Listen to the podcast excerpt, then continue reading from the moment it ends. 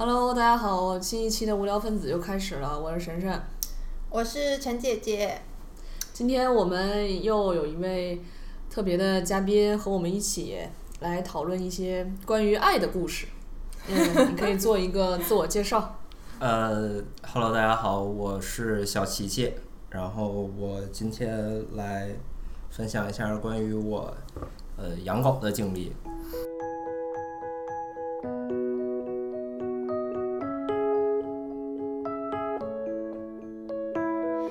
I'm going under, and this time I fear there's no one to save me. This all or nothing really got a way of driving me crazy. I need somebody to heal, somebody to know, somebody to have, somebody to hold. It's easy to say, but it's never the same. I guess I kinda like the way you numbed all the pain. 所以你是怎么开始去养狗呢？或者说你就是原来家里是不是有养过小动物之类的？呃，最开始的时候呢，呃，首先我家里面是从来就没养过，呃，至少没有养过哺乳类动物吧。你就这么精确？啊、是，就想想好像是养过鸟儿、养过鱼什么的。嗯，呃，而且这个我我我爹还这个非常明确的说过，说不养动物的原因是觉得，呃，人活着比它长。哦，对，啊你就是对对你难免有一天会面临到你要送他走这个对问题。对对，就是，嗯、他会觉得没有办法接受。嗯呃然后我最开始的时候呢，多少也这么想了一下，但是后来呢，呃，这个接触的人越来越多，接触大家的宠物也就越来越多。呃，这个尤其接触了一些狗，觉得狗实在是太好了。嗯，然后这个就一直很喜欢狗，呃，然后后来呢，这个呃这个遇见了我当时这个女朋友，我女朋友也特别喜欢养狗，啊，也也特别喜欢狗啊，她还没养，呃，然后而且我们俩人还都特会特特别喜欢就是同一个品种的狗，就是萨摩哦，啊，这就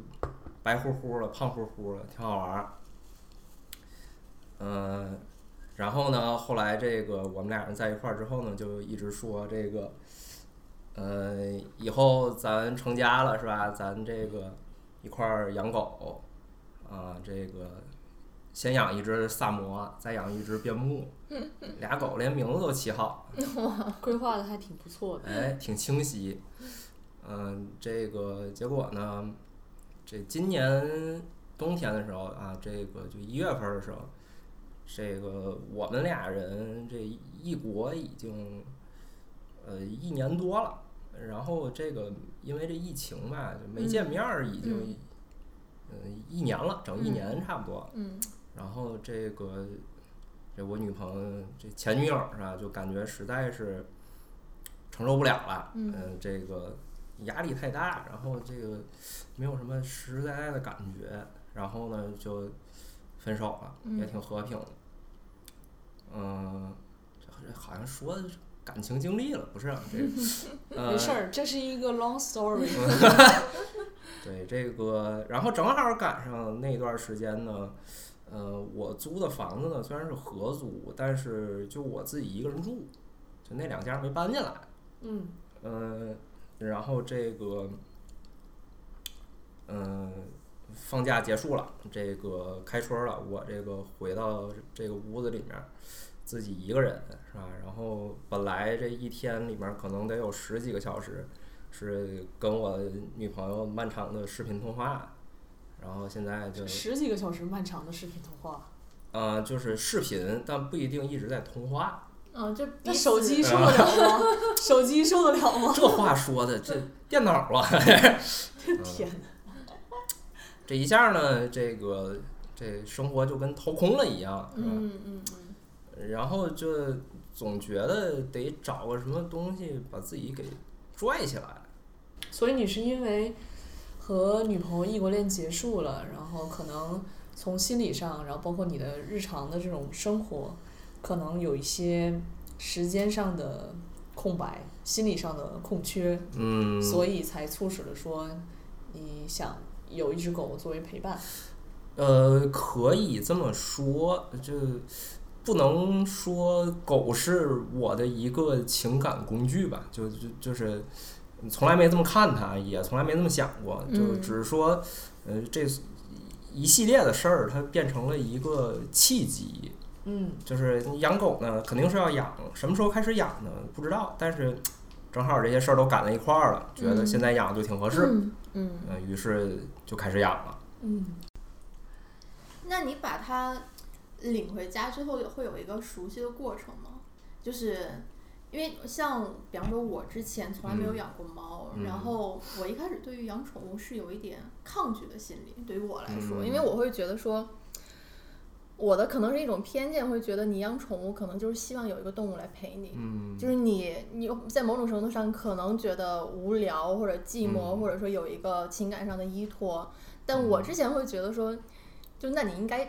和嗯人发展这种关系，不应该和动物 发展这种关系，因为动物很多时候是单向的，就是嗯你人是一个互相彼此的交流，然后动物我会觉得说，就是纯粹只是让它来陪你这种感觉，就感觉以自我为主那种很很强的那种感觉，嗯但是因为养了动物之后，发现说就是彼此之间的这种关系还是互相的，其实嗯并不是说就是单纯的说把它作为一个工具来满足自己的这样的一个嗯需求，对。但是从最开始开始养，然后到你可能慢慢和它建立一种比较和谐的关系，这之间还是会有一定的磨合的过程。嗯嗯嗯，最开始的时候，嗯，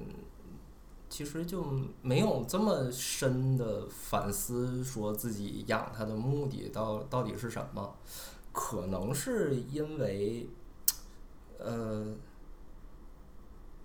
就怎么说，太忘我了，就是太喜欢它了啊，就把、嗯把嗯自己的嗯感情太多的投嗯入到了它身上，所嗯以就没有这个反过来的过程。嗯呃，然后这个，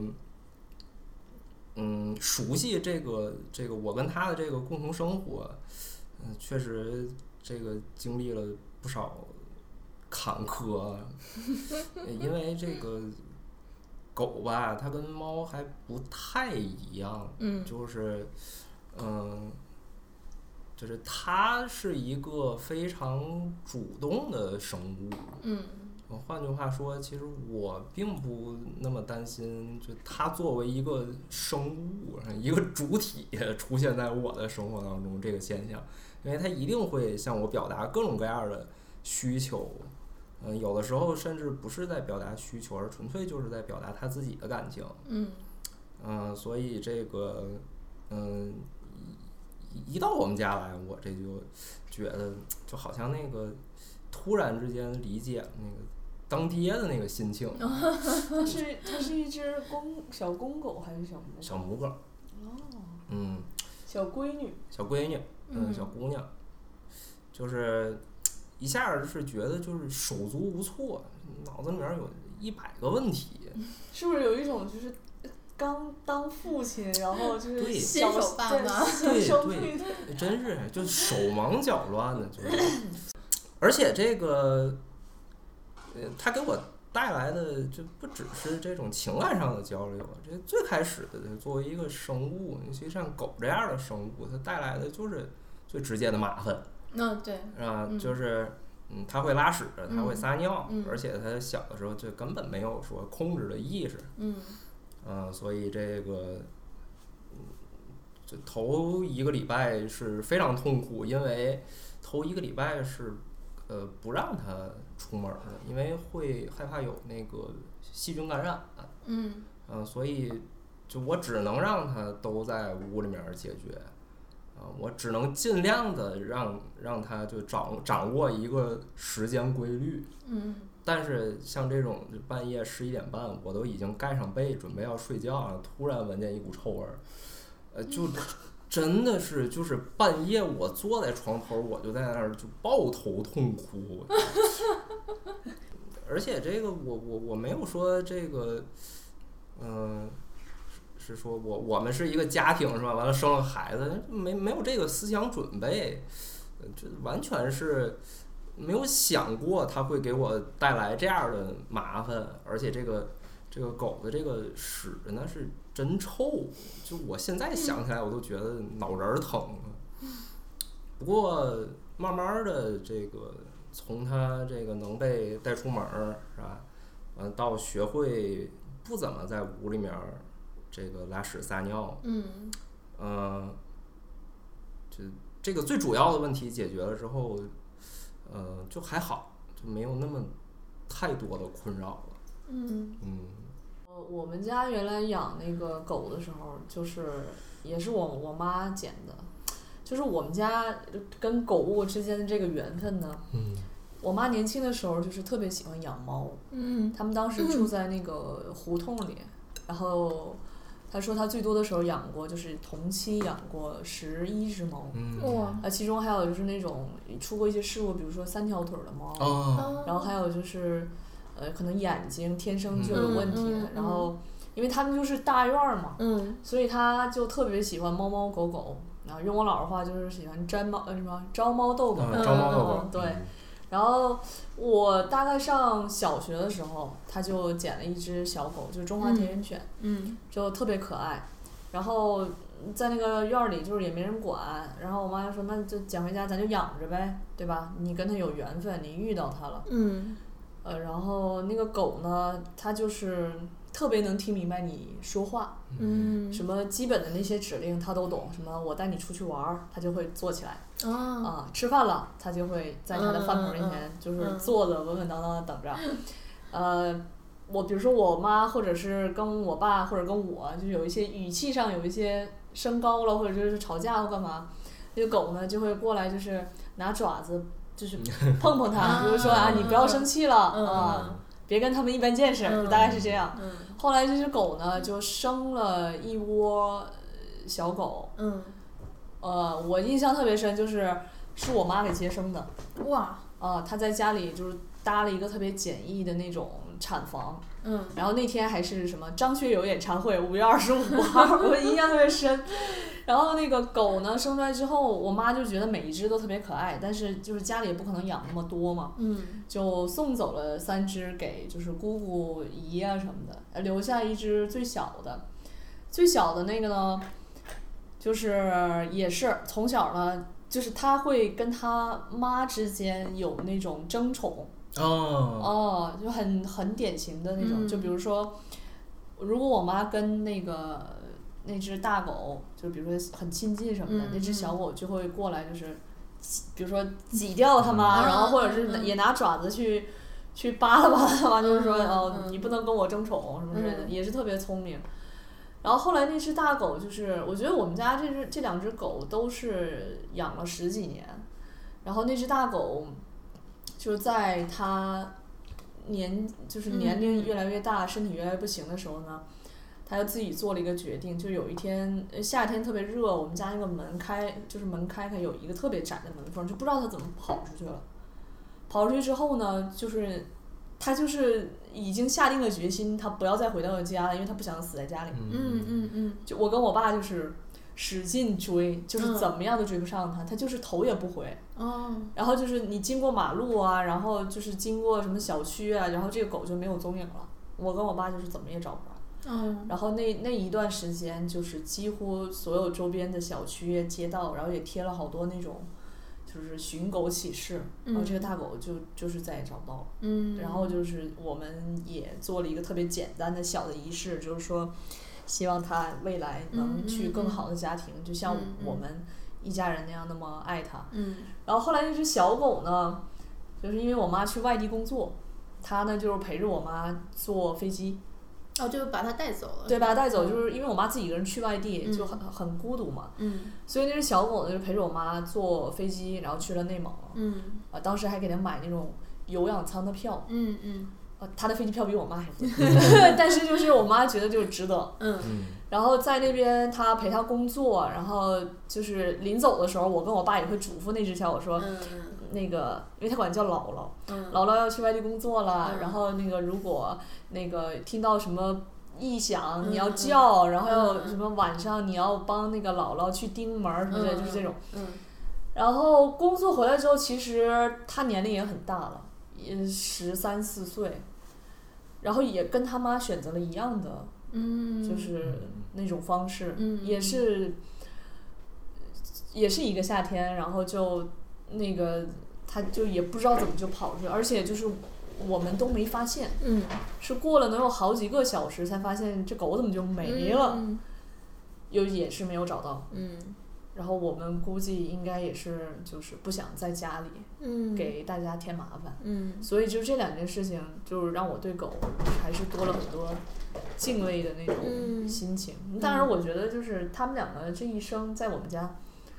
什么 都，什么好吃的都都吃过了，然后也是很享福的，对，然后我们开车自驾游啊，或者是你看，就像我们那小那那那个小狗比我坐飞机次数还多，因为本身我本身我也害怕坐飞机，嗯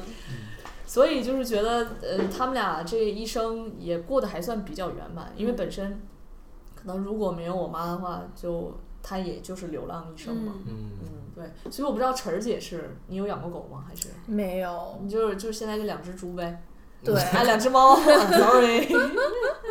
而且像刚才你说到那个，我我应该是之前有看到过文章还是什么，就说猫也会，就比方说猫老了之后，然后它哦可能意识到自己身体不好，所以它就会选择自己选择一个地方，就是静静的，可能就是等待那个时刻。对，但我没有想到，其实狗也是会对一样的，就很神嗯。奇。然后当时其实他们身体已经不太好的时候，也经常去医院看呀。嗯嗯你会觉得它只要一出门，它就想挣脱你，嗯它就是用尽全身力气扭，但是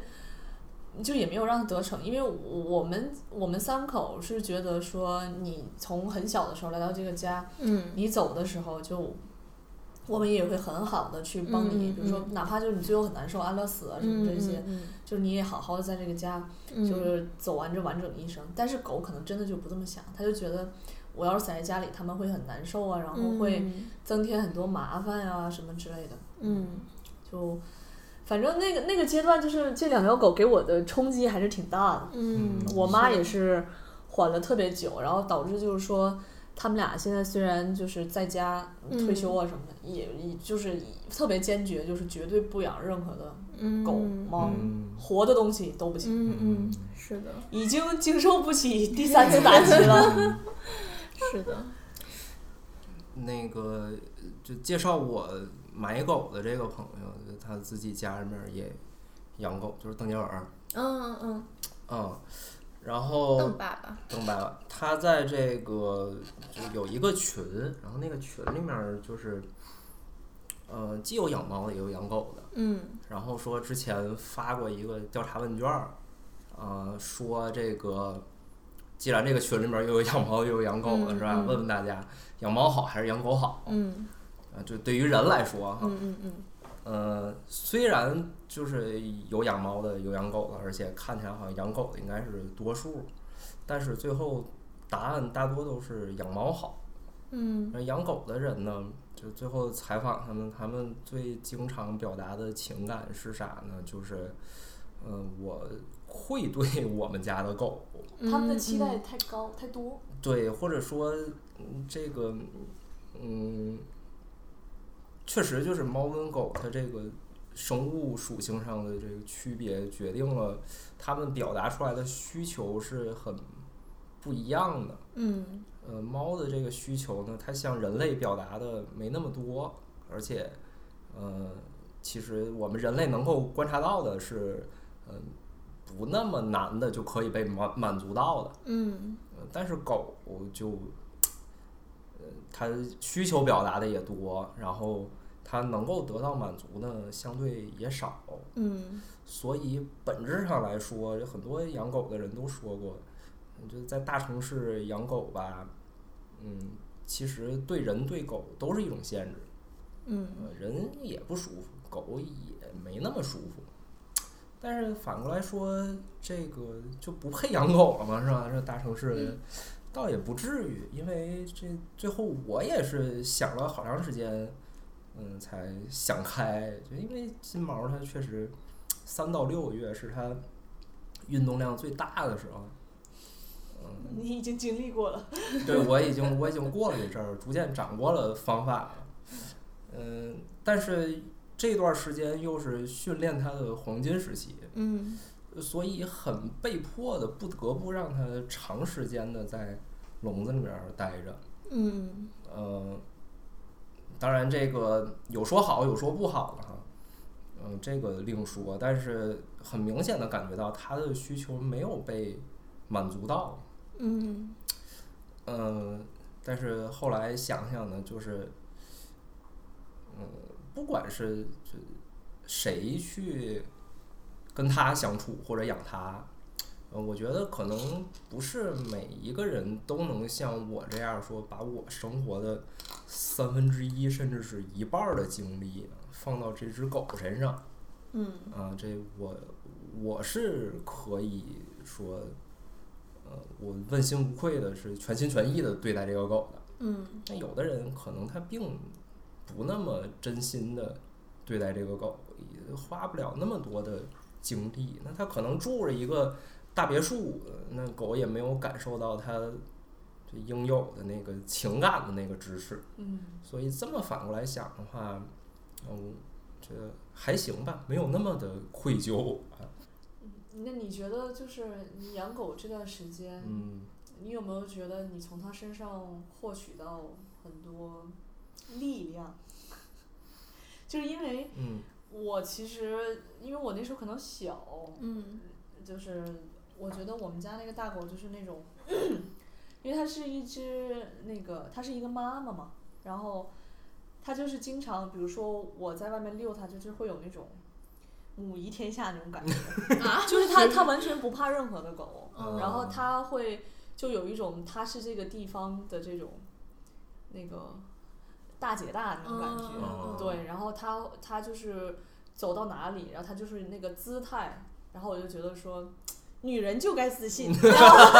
就那种感觉，你知道吗？ 就是姐就是女王，对对对对对，就拽姐那种，就是就是，所以就是我还从他的身上学学到了好多，包括他就是性格也是特别温和的那种，嗯嗯然后他会经常就出成为我们家庭调解员，然后比如说有的时候我学习，有时候很到很晚，他也会陪我呀什么的。嗯嗯，就我觉得我从他身上其实获取了很多的力量，嗯我觉得他就是陪伴我大概就青春期的那个阶段嗯还挺多的。嗯嗯，呃，对，确实，我这养狗之后，这首先，嗯、不不单是这个品种，不单是我们家这只特殊的个体，就只是狗这个物种本身就，呃，它就会给我生活带来变化，因为嗯我自己是一个就不那么爱说话，或者说爱出去玩儿的人，可能嗯比较内向。就平时你让我在家待一天，可能也没啥事儿，看电影、打打游戏、看书，这一天就过去了。嗯但是有狗之后吧，它就迫使你， 嗯，对，对你必须出门儿，你必须要和其他的人以及其他的狗打交道。嗯呃，所以就哪怕只是养狗这件事儿本身，就已经给我带来了很大的变化。嗯呃，虽然还说不上是好是坏，呃养的时间可能还不够长。呃，然后其次，这个金毛这种狗吧，嗯，首先它比较温顺，其次它比较友好，就是对它呃出门儿不会打架，嗯嗯呃，然后具体到我这个个体呢，这个我家狗它不仅不会打架，它还比较活泼和热情。嗯嗯嗯，就是最开始的时候是出了门儿，只要见到活物，嗯，这不就这个活物还不止不单指有生命的，而是指就活动的物一体，花一草嘛，乃至于像什么飞舞的塑料袋儿啊，什么嗯这种，舞哎的呃。五条人的粉丝，呃，也会这个非常激动的去，呃，跟他们玩耍一番。嗯可是它的体型比较大，嗯嗯、就哪怕它只是四五个月，它也已经比那个那些小狗成年的要嗯大不少了。嗯所以大多数、绝大多数狗就看到有这么一个这种体型的狗，然后啪就朝它冲来是吧？嗯嗯绝大多数狗的第一反应都是哦对， 就是首先它的情感是恐惧，至于说是选择跑还是选择叫，那嗯那可能跟这个具体狗性格不太一样。呃，所以其实最开始是就就是首先是我是困扰，就是因为我不愿意跟别人或者别狗 打交道，嗯嗯但是他这么热情，就是让我必须得跟人家打打交道。嗯嗯呃，后来呢，就发现，呃，有的时候这个，呃，就就用这个管小孩儿的话说，就是管得太严了，就是太过于不不想让他和别人玩儿。嗯嗯、怎么着？咱还得念个小学？不不不，就是，呃，因为其实直接的原因是，就身体上感觉我拽不住。嗯嗯嗯，拽不住我撒个绳儿了，我又不知道你跑哪儿去了，而且你我不知道你跑哪儿去了，这个，嗯、我怎么样无所谓，这个就马路上是吧？你有危险，嗯你万一就跑到马路上怎么办？嗯，后来也是碰见很多这个狗友，嗯嗯绝大多数人都说哎没事儿，这个首先是就现在这个岁数正是爱玩儿的时候。嗯你就让他跑，他过了一岁，你拽他跑，他都不跑。嗯啊、其次是这个，你让他多跑跑，就是对他自己的这身体发育会比较好。嗯然后这个时候我才稍微的就松了一点儿心，就让它多闹闹，或者说至少碰见其他的狗狗呢，就是只要没有说看着那个主人很明显的就不想让他的狗和我的狗接触，除非那种情况，基本上都是嗯、呃有限制的让它去跟人家打个招呼啊，互相闻一闻，稍微扑腾两下。然后呢，咱们就走。而这个这个友好的过程，对于我来说，就对于我作为一个人类的经验来说，嗯其实是几乎不存在的。我我不会这个呃出于没有任何目的去跟其他人类呃友好的打招呼。嗯对于我来说，跟陌生人建立关系是一个呃非常漫长的过程。嗯哎，那你你会给你们家狗做绝育吗？呃，我大概率会。我们家那只大狗，就我觉得我妈其实，就是你可她她可能就是没有什么文化，但是她是那种，她可能很多道理或者什么嗯很多事情，她嗯想的很生清楚活。经验对，她当时就是我们家那个狗也是发情，然后她当时也是面临着说，到底是要给它配还是要去做绝育？她也知道就是说，如果在这个阶段不给它做绝育，可能会它对它的整个嗯生、就是那种，呃，什么泌尿系统啊会嗯有很大的问题。嗯他就 他跟那个狗去聊，他就说，因为我们家狗叫丽丽，美美丽的丽，就说嗯丽丽，嗯你看，就是现在你正处于一个特殊的阶段，嗯然后妈妈呢觉得说。呃，你要不要找对象啊？就像跟我聊天一样，跟他聊天。那个狗就我也不知道它到底嗯是听命还是没有听命。然后我妈就说：“你看你平时在这个小区里溜达的时候，有没有相中的呀？然后有没有特别喜欢的呀？嗯然后你要是喜欢的话呢，你就下次我们出去呃出去的时候呢，你多跟人家互动一下、嗯啊，我就明白你的意思了。 我不知道他听没听懂，但是反正就是呃每天出去溜达的时候呢，就是有一些公狗围上来，他不喜欢的，嗯他就不会跟人家互动。嗯然后后来就是隔壁隔个大概几百米有个小区有一个大爷，就是经常遛的一条狗，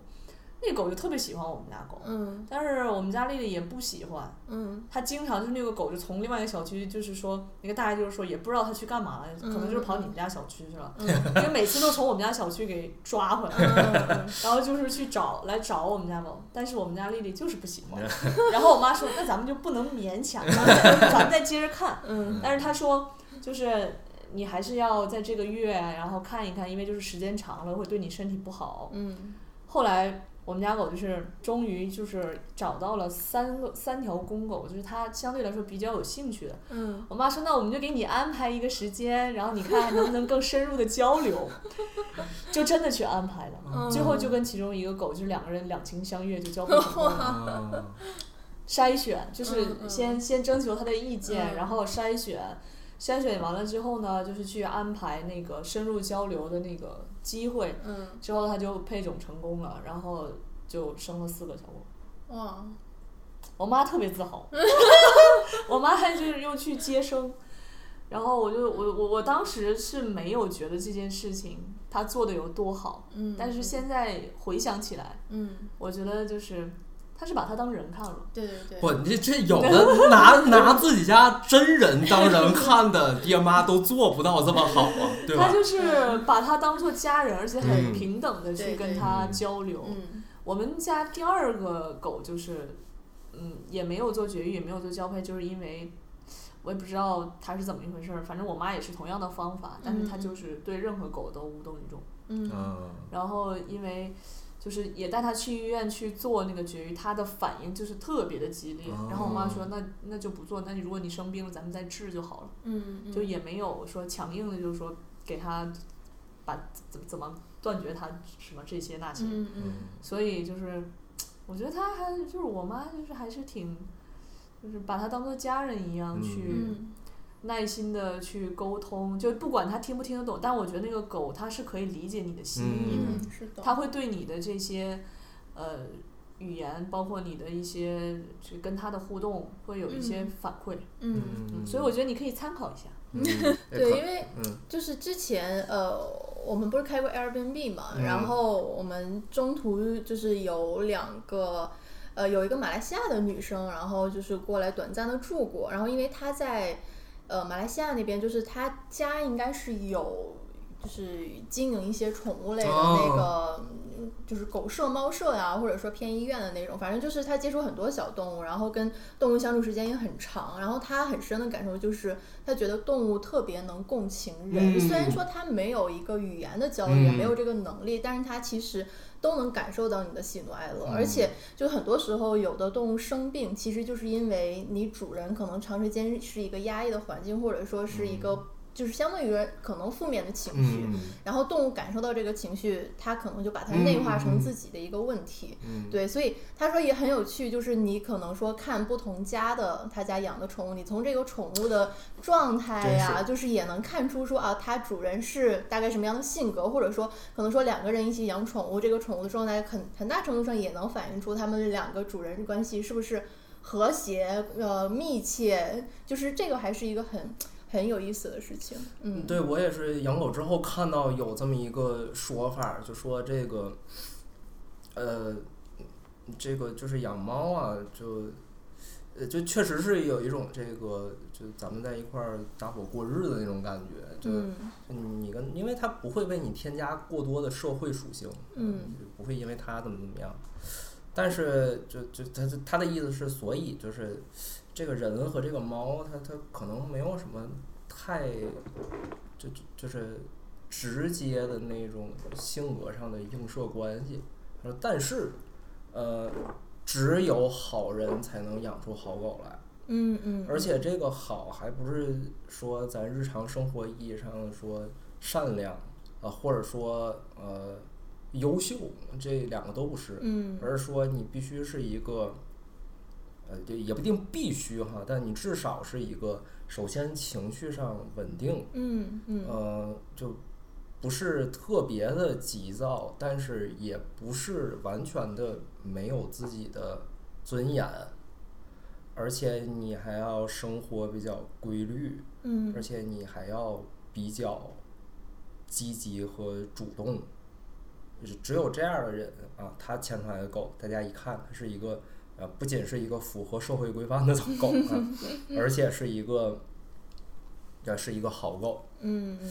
呃因为我没有养过狗，但是我对于狗的很多的印象是 来自于那个。BoJack Horseman 那个动画片里哦面，就是就那里面那个 Mr. Peanut Butter，然后那个 p i n 也是金毛，金毛，对，嗯然后就是就是让我对狗有一种很正 面的， 就因嗯是为的我觉得狗它是有一种天性上的乐观，然后是那种嗯就是 就没有依据、没有来由，但是我就可以很高兴，然后很好奇，或者说很很有冲劲儿，就是那种它是一种往前的那种力量。然后它就是其实这个东西是一种还挺难得的，就是你要就是根植于你内心，你心里有这个东西，你才能相信这个东西。我觉得就是因为它天性就是相信说就是很好的或者说很乐观的这个事情，所以才能够。有一些好的反馈给他，就是你相信这个事情，这个事情才会成为现实。对，所以就是我对狗还是有一种很很好的就是印象这种感觉。嗯，这个印象就至少以我们家的狗来看，就是完全正确的。猫呢？你这不是有两只了吗？猫，嗯，对我，我一直不知道说它们猫是怎么表达自己的情感，跟你亲近，会，不，是就是它嗯怎么表达它自己的情感的？就我们人类就怎么能够看出来，说它高兴了不高兴了？你相处久了就是可以感觉出来。反正原来哦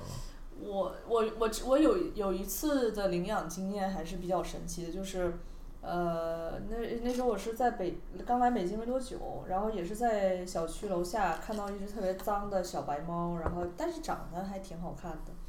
它就是全身都是白色的，但是脑门儿有一小撮儿那个棕色，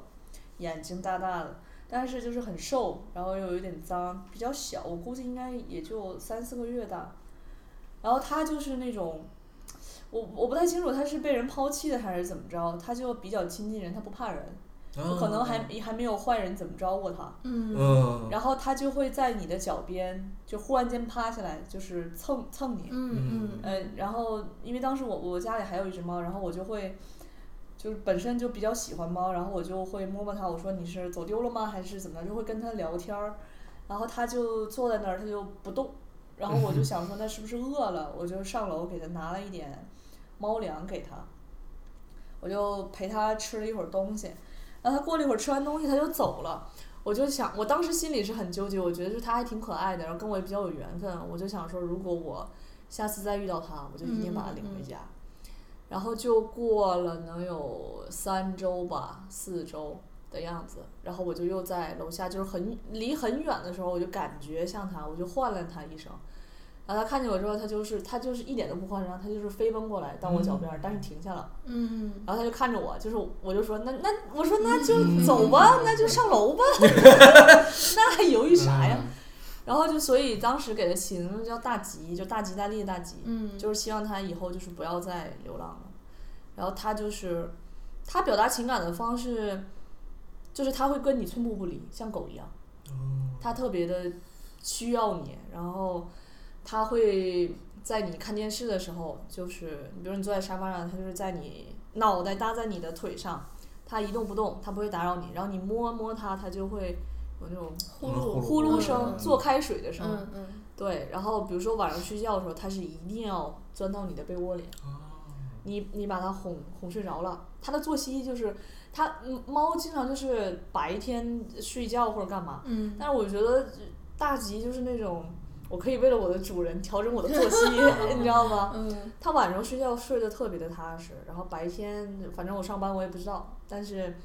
他还会像狗一样，就是你回到家，他会在门口，就是你能明显感觉出来，嗯，我估摸着他该回来了，我要上嗯门门口迎接他。嗯，嗯嗯对，所以他的情感表达就是他会对你投射出更多可能大家对猫的普遍认知，就是会不搭理人或怎么样，但是它是嗯会有更多对你的关注，嗯然后但是它也会有自己的那种时间，嗯，就嗯你也别管我，我也别管你，嗯我就自己待一会儿。嗯嗯，相对相对于，呃，就是可能大家认知里的那些猫会更亲近人一些，可能也是因为它流浪的原因。嗯，我最开始，因为我我之前对于养宠物有很多顾虑嘛，嗯然后我养宠物另外一个顾虑会觉得，我把你带回家了，你会真的开心吗？就是、哦，就是我会觉得你本身是一个动物，你有你自己的对对对天对性、对生活习惯。那作为宠物来说，其实你是在适应人人类对对制对对定的这一套规则。那你在这个规则中，就是我能尽力，我给你，比方说空间、食物，然后陪伴，或者或者有的时候陪你玩，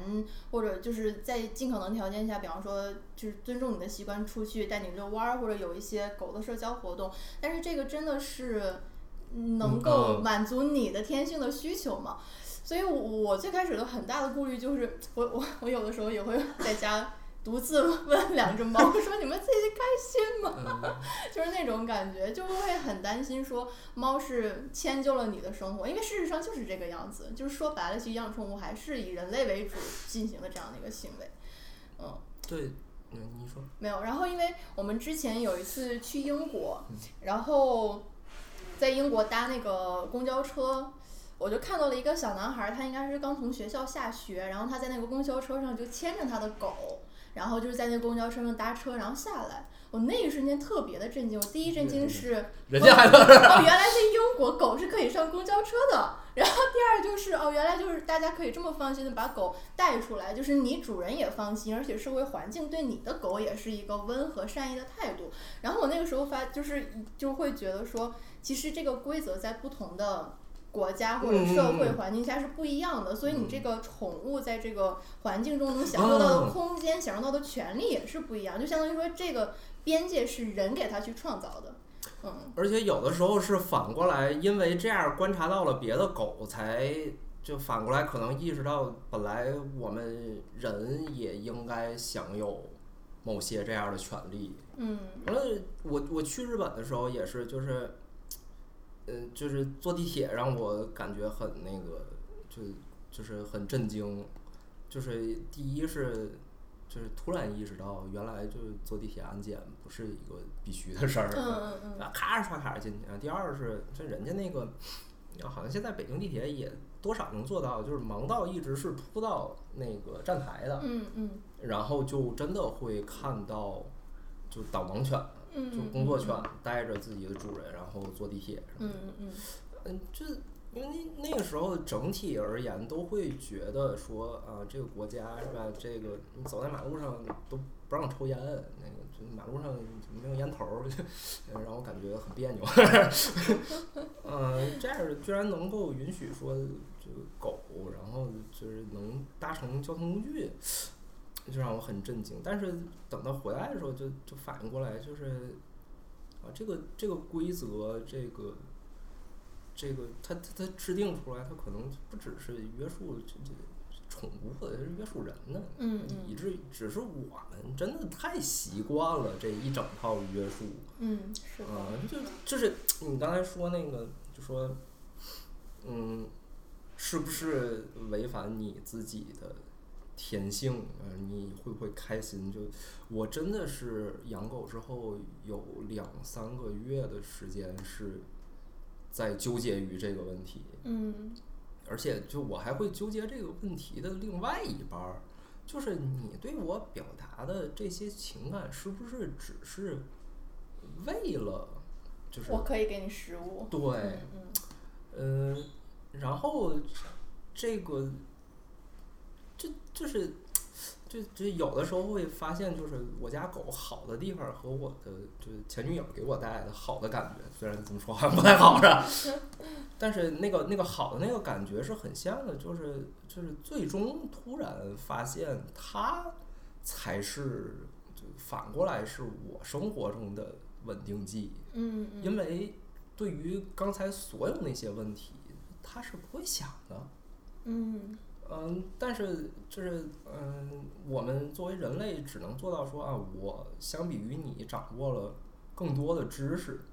嗯，就你可以不知道我们人类的社会生活是什么样儿，但是我可以学习你们的生活。嗯嗯所以，虽然可能我给你的管制是你作为一个生物，你本来不应该得到的那些管制，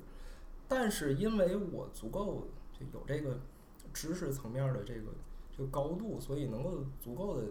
了解你，以至于我不用你说，我也会尽量的满足你。嗯嗯、所以就是正好我们家门口有一个就那种草坪，是用围栏围起来的，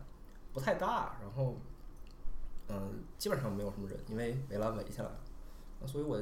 就后来经常就把狗放进去，然后就解放天性，就看它在那儿跑啊、跑，真高兴啊！这个它高兴，我也高兴，这对这这其实是一个怎么说正向循环，啊嗯嗯嗯，这这这个这个过程还是挺好的，嗯，嗯我觉得反正养宠物对我而言就是有两点很还比较深的感触吧。第一个就是。就是回归到关系或者说是嗯爱这个事情，就是你要去了解对方对爱的需求是什么，然后以他需要的方式去爱他，就是不管说，就是因为狗和猫是很不一样的，就是它们需要你跟它相处的方式也是很不一样，就是你给它的东西也不一样，所以最终还是要回到说它们本身，就是因为你养猫也会看出猫的生活习性，嗯然后它日常注意什么，就它的习惯是什么。然后第二个感触很深的就是，爱是恒久忍耐，因为真的日常会有很多让你还是难免会生气的事情，就比方说两只猫又打起来了，然后今天回家又是啊没有买屎，就这种鸡毛蒜皮，但是还是会让你觉我得，去亚当山就是哪只猫把你的电源咬坏了两次，，对对对对这对，就是第三个了，对，这是第第三个电源线，就之前已经咬坏了两个，就还是会有这种，就让你觉得很无奈、生气的这种小的事情发生。嗯，那狗这样的事儿那就更多了，对吧？这基本上家里面已经没有什么完整无缺的物件儿了， 或多或少都留下了一点儿痕迹。因为这可能确实是猫跟狗不一样的地方吧，就是对于猫来说，因为它自己主动表达的东西是相对而言比较少的，嗯呃，所以就可能你养猫之后，感觉是需要去了解它，去去理解它，就是对于你来说是一个就激发你这样的主动性的过程。嗯，就我自己养狗之后呢，因为狗表达的东西是是是超过我日常的这个情感基准的，嗯嗯，虽然它超过，但是它，嗯，没有到说就就填满，乃至于塞爆我的嗯嗯这嗯情感能够容容忍的范围，嗯所以我更多的感觉到的是，就是我是慢慢去学会怎么接收这样的情感，嗯嗯或者说是怎么相信它，就就是它呈现出嗯来的样子。可以有一份无缘由的爱。对，这，呃，这这这这些是我们人类知识，就我我我需要去从其他养狗人身上，或者说从社会流行意见上去学习到啊，原来这狗心里面真的就啥也没想，它真的就是、你就是它的全世界，是吧嗯嗯呃，这个慢慢了解到这个之后，就觉得它给我带来的这种，呃，就我跟这个世界是呃就不是单向的关系，而是确实是有互动的关系啊，就是这种嗯感觉，嗯、可能是。就就不仅是我生活当中一直欠缺的，而且是，就人类社会就就很难说你这个特别容易提供出来的东西。嗯嗯嗯，所以说，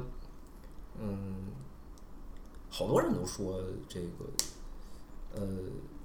养狗或者更广义的养宠物，对自己的生活是有帮助的。嗯有好处的。